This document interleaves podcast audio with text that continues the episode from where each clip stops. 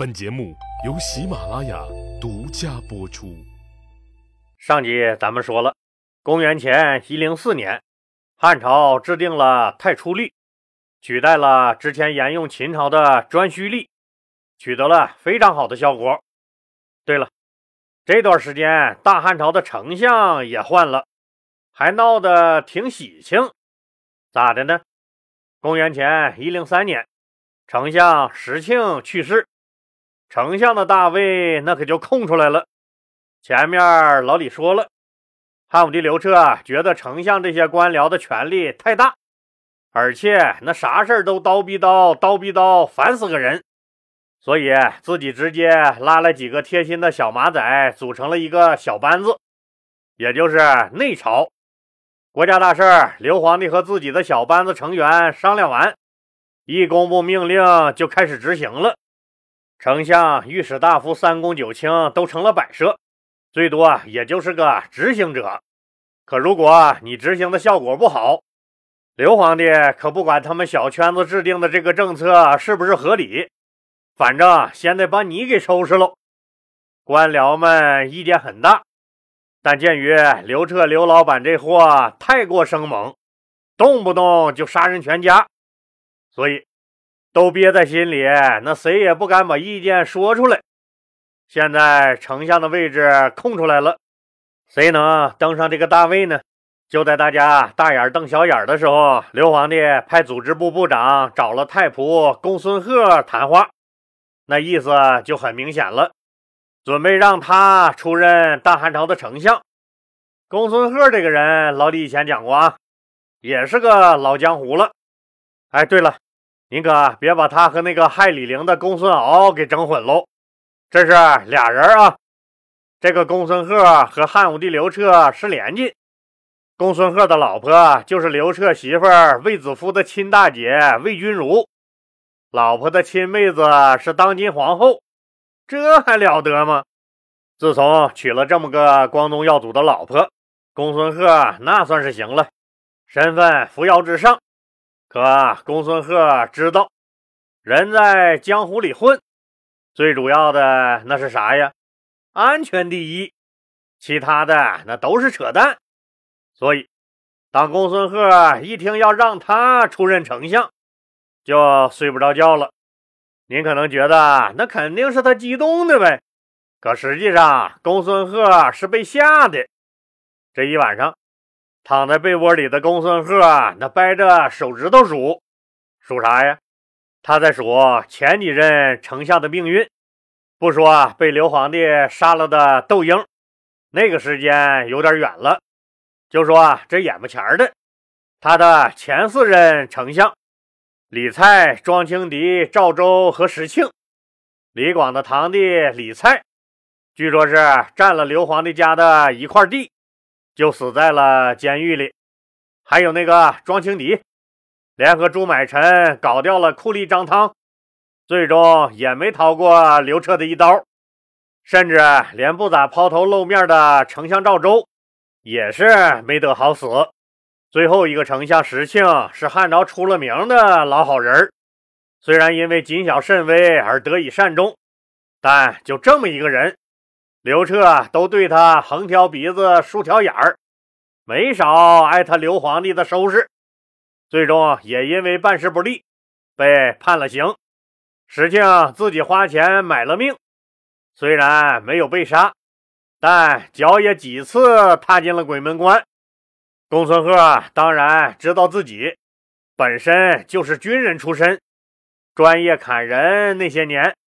早就养成了火爆脾气，像老石庆这么个好好先生，都在刘彻手下混不下去，自己根本没那个道行。最后，公孙贺总结了一下，前四任丞相都落马了，而且都挺惨。现在刘彻刘皇帝老了，疑心也更重了，时不时就把自己的过失甩锅给丞相。因此导致前几任丞相都不得善终。公孙贺那是越想越怕，浑身冒凉气，一晚上也没咋睡好。第二天天一亮，胡乱擦了把脸，赶紧进宫，坚决辞去这个丞相的任命。可汉武帝刘彻比他还坚决。你公孙贺想不当就不当，想啥没事呢？赶紧给我干活去！公孙贺那是真不敢当这个丞相啊。在之后举行的任命大会上，公孙贺那是死活不肯接受那个丞相的大印，趴在地上一边磕头一边抹着眼泪说：“臣本来只是一个出身卑微、见识浅薄的人。”只会弯弓射箭，战场杀敌。臣的才能，那实在是不能胜任丞相之职。希望陛下收回成命，收回成命。刘皇帝笑了，谦虚个啥谦虚？我相信你能干好。公孙贺那一听，哭得更伤心了。他早就想清楚了，宁愿自己现在得罪了皇帝，也不能因为自己今天当了丞相而将来害了全家全族人的命。他还是磕头不肯起来，哭的那叫一个惊天地泣鬼神，竟然把刘皇帝都感动的陪着掉泪了。刘彻吩咐左右把丞相扶起来，然而公孙贺还是只管趴着磕头，就是不起来。公孙贺以为，只要他死不接受丞相的大印，刘皇帝也是拿他没办法的。刘彻那是啥人呢？从来都是说一不二，谁敢逆着他来？见公孙贺这么不识抬举，百般推脱，就有点恼了，心里骂了一句：“你个完犊子玩意儿！”撂下一众大臣，自己转身走了。这下子，公孙贺傻眼了，只好乖乖爬起来，双手颤巍巍接下了丞相大印。出了皇宫大殿以后，公孙贺仰头望着灰蒙蒙的天，大片大片的乌云聚拢了来，就要下雨了。他明白，跟着刘皇帝这么个生性多疑、暴躁的君王。自己从此那恐怕每天过的都会是一种提心吊胆的生活了。自己闹不好就不能善终啊！后来事情的发展证明，公孙贺丞相说这话时，嘴就跟开了光似的。实际上，自从他公孙贺接过丞相大印的那一刻，好日子基本上也就跟他全家人告别了。刘彻这个人，那还是很够意思的。公孙贺当了丞相以后，不但被封了侯，还让他的儿子公孙敬升接了他原来太仆的那个官位。这太仆那可不是个小官啊，那可是九卿之一的高官。富二代、官二代、公子哥公孙敬升小同志立马就牛逼哄哄了起来。当然，人家也确实有牛逼的资本。人家爹是百官之首的大丞相，妈是当今卫子夫卫皇后的亲姐姐，自己那年纪轻轻也是部长级的高官了。人家公孙敬生不牛逼，那谁牛逼？牛逼坏了的公孙敬生觉得自己这背景，那犯点什么事儿能咋的？谁还敢奈我何？从此以后，公子哥敬生同志。开始挥金如土，骄奢淫欲，不守法令，小日子过得那叫一个美。突然有一天，晋升小哥发现自己兜里居然没钱了。我去，昨天晚上答应给小翠儿买车的，好像还答应过给小红在二环以里买套房，这可咋整？当然了，这难不倒我们的晋升同志。没钱就设法搞钱呗，这还是个啥大事儿啊？但钱从哪儿最好搞呢？晋升小哥觉得，衙门里的经费那都是有数的，不好搞。只有部队上的钱，既多又谁也说不清楚最终去了哪儿了。谁知道那些钱是用来练兵了，还是练兵了，还是练兵了？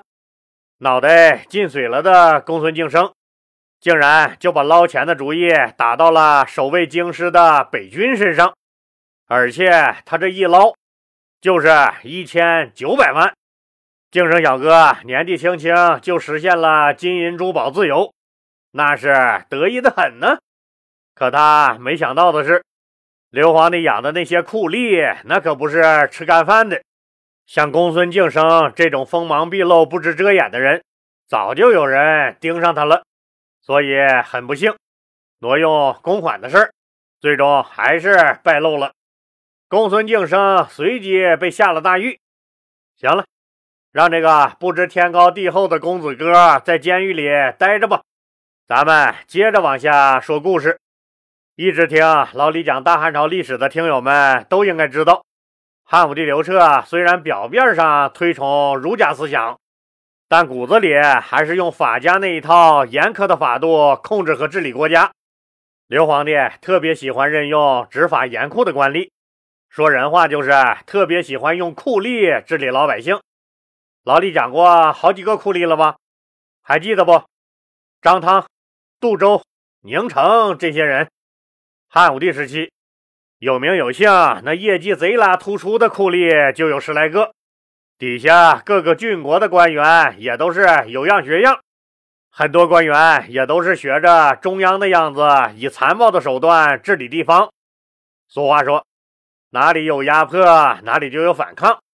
在强力的高压下，大汉帝国的东部地区有人活不下去了，开始了造反。人多的有好几千人，小的团伙也有几百人。他们攻打城池，夺取武器，释放死刑犯，杀掉郡太守和都尉。更小一些的犯罪团伙，则在底下的乡村中烧杀抢掠。听到这儿的听友，您可别误解啊！用酷吏治理老百姓，只是爆发农民起义的一个导火索，并不是最主要的原因。那深层的原因，那是个啥呢？听友们有这个感觉吧？雄才大略的汉武帝刘彻领导的大汉朝，那天天都在打仗，东西南北都让他给打遍了。大汉朝的版图让他往外扩展了很大一块，听着那是贼拉的过瘾。过瘾是过瘾了，热血沸腾也热血沸腾了。可常年这么搞，那老百姓受不了啊！男人们都得轮换着出去打仗不说，每家每户还要额外交一些战争经费，而且是常年打仗，常年交。特别是一些大官僚、大地主和地方豪强富商们争相兼并土地。那些被歼灭而失去了土地的农民，就沦为了流民或奴婢。再叠加上酷吏的残暴统治，更加导致民不聊生，面对一无所有、只有死路一条的悲惨命运，老百姓也只有揭竿而起，用武装斗争来争取改善自己的境遇这一条路了。听到底下各个郡国报告说有流寇骚乱以后，汉武帝刘彻一开始没当回事儿，命令底下各郡县用自己郡县的兵去剿匪。中央只派了御史中丞、丞相长史等几个官员下去督察剿匪情况。结果，那没想到造反派的声势越搞越大，底下各郡县居然镇压不住，叛乱有急速扩大的趋势。刘彻一看不好。赶紧派光禄大夫范坤和大臣张德作为钦差大臣，调集朝廷的正规军进行围剿。正规军肯定比地方军效率高，因为战斗力强啊。所以朝廷很快就控制了局面。汉武帝刘彻对于造反的人，那是肯定不会留情的。造反派被大量斩杀，有的一个郡就杀了一万多人。杀完造反派。又开始往外揪坏分子，凡是为造反派提供过帮助的，一律处死。全国一片血雨腥风，大部分叛军首领都被剿灭。当然了，总有一些漏网之鱼。这一小撮人已经被社会所不容，已经回归不了社会了，只能是重新聚集在一起，抱团取暖，争取能活下去。他们占据在山川险要之处和朝廷对抗，地方官吏也无可奈何。对于爆发了这么大规模的骚乱行为，刘皇帝那很是恼火。在自己的铁腕统治下，居然有人敢造反，这明显是你们地方官不作为。好啊，你们拿着我的工资不干事儿，这还了得？刘皇帝随即颁布了一项法令，这就是历史上著名的“陈命法”。陈命法规定，凡是有城邦结伙的盗贼兴起，地方官不能及时发现，或虽然发现了。却没能及时全部擒获，自两千担官员往下，一直到最底层的官吏，一撸到底。当然，这还没完，凡是主管这项工作的官员，一律处死。按咱老百姓的大白话来说，就是：如果哪个郡县发生了暴乱，郡县的长官们没有及时发现，或虽然发现了。但没能及时剿灭，那上至郡守县长，下至公安局局长、派出所所长、乡治保主任、村治安员，谁也别想活，通通那是死罪。您看这吓人不？这个陈命法从本质上来说，实际上是一种上下相保的连坐制度。这个法令带来的影响和后果，那咱们想也能想象出来吧？那就是从此以后，底层的小官们怕朝廷治罪，即使发现有盗贼，也因为害怕不能全部消灭而不敢报告。各郡的长官也怕受到牵连，也让下属那不要报告。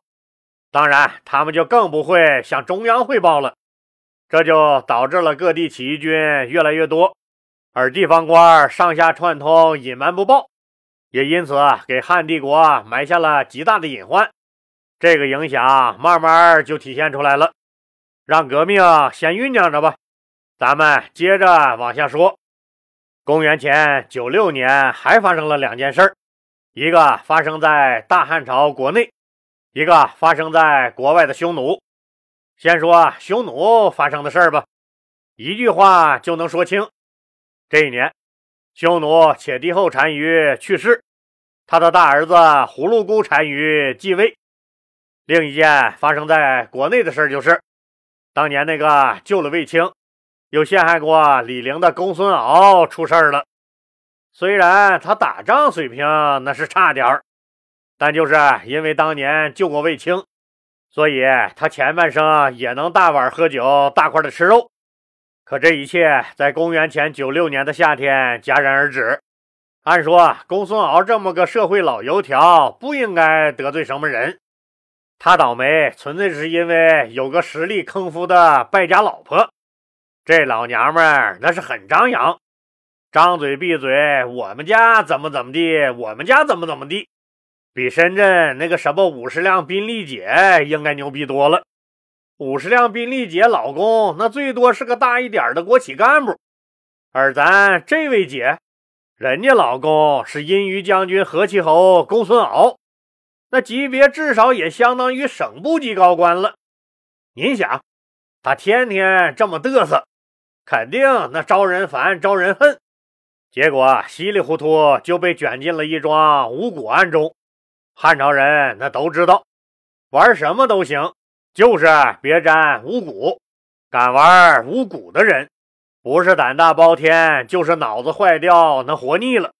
很不幸，公孙敖整个家族都跟着这个败家老娘们儿带了害，公孙敖全家被杀，公孙敖也被一刀剁成了两半。汉武帝刘彻以为，把公孙敖都给砍了，咱也应该能震慑住那些个玩弄五谷的人吧。他们应该再也不敢胡整了。可事实证明，这次事件仅仅是个序幕，连个开局都算不上。可怕的巫蛊真正的开局是在四年以后。好了，今天就说到这儿吧。非常感谢您的收听。